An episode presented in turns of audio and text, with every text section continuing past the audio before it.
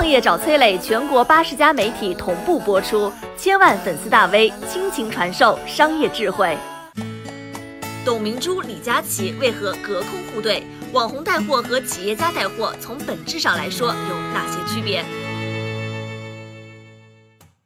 上周六晚上呢，央视财经做了一期关于直播带货的节目。在节目当中呢，薇娅和李佳琦不仅坐在一起接受采访，还首度同台带货。其中一个很有意思的细节是，节目组还给薇娅、李佳琦冠上了一个新的标签，不叫主播，不叫网红，而是互联网营销师。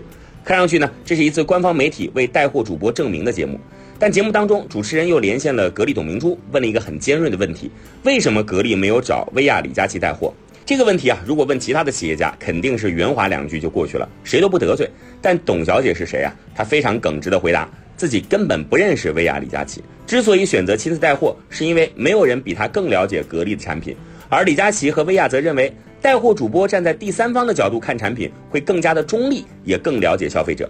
李佳琦和董明珠属于直播带货潮中两个不同的派别，两个人对于直播带货的观点，恰恰反映了网红带货和企业家带货的不同之处。隔空互怼的背后，本质上也是两种带货模式的利益之争。网红带货走的是营销心理学路线，夸张而又激情四射，打鸡血般的表演和推销方式几乎是网红卖货的常态。李佳琦把买它买它做成了自己的标签话术。从头部网红的角度来看，能不能带好货，不仅仅在于产品的专业性，更多的在于对消费者心理的洞察。而董明珠这种传统的企业家更固守老派的价值观，没有人比我更了解产品，只要我的产品好，性价比高，消费者他就会买账。事实上呢，这两种带货观都有道理。从商业模式来看，李佳琦这种头部网红带货模式的核心是用流量优势倒逼品牌方给出最低的价格，最大化的压缩品牌利润，去讨好消费者，携用户赢商家。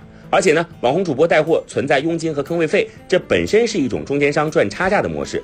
品牌商能给到最低价，但它的定价模式肯定是在扣除掉主播的佣金分成之后，需要保留一些自己的利润。也就是说呢，找网红的成本最终还是要摊到消费者头上的。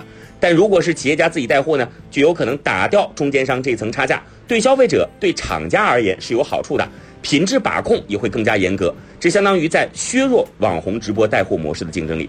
随着直播带货的竞争加剧，流量成本越来越大，网红主播赚的是盆满钵满，商家赔本赚吆喝的现象屡见不鲜。大佬们纷纷入局的背后，其实也是对当下网红带货商业模式的一种无声的抵抗。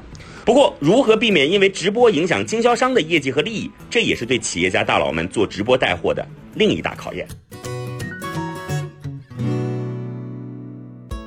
我是崔磊，很多互联网公司都曾邀请我去分享创业方面的课程，包括抖音、快手、百度、阿里、腾讯等等。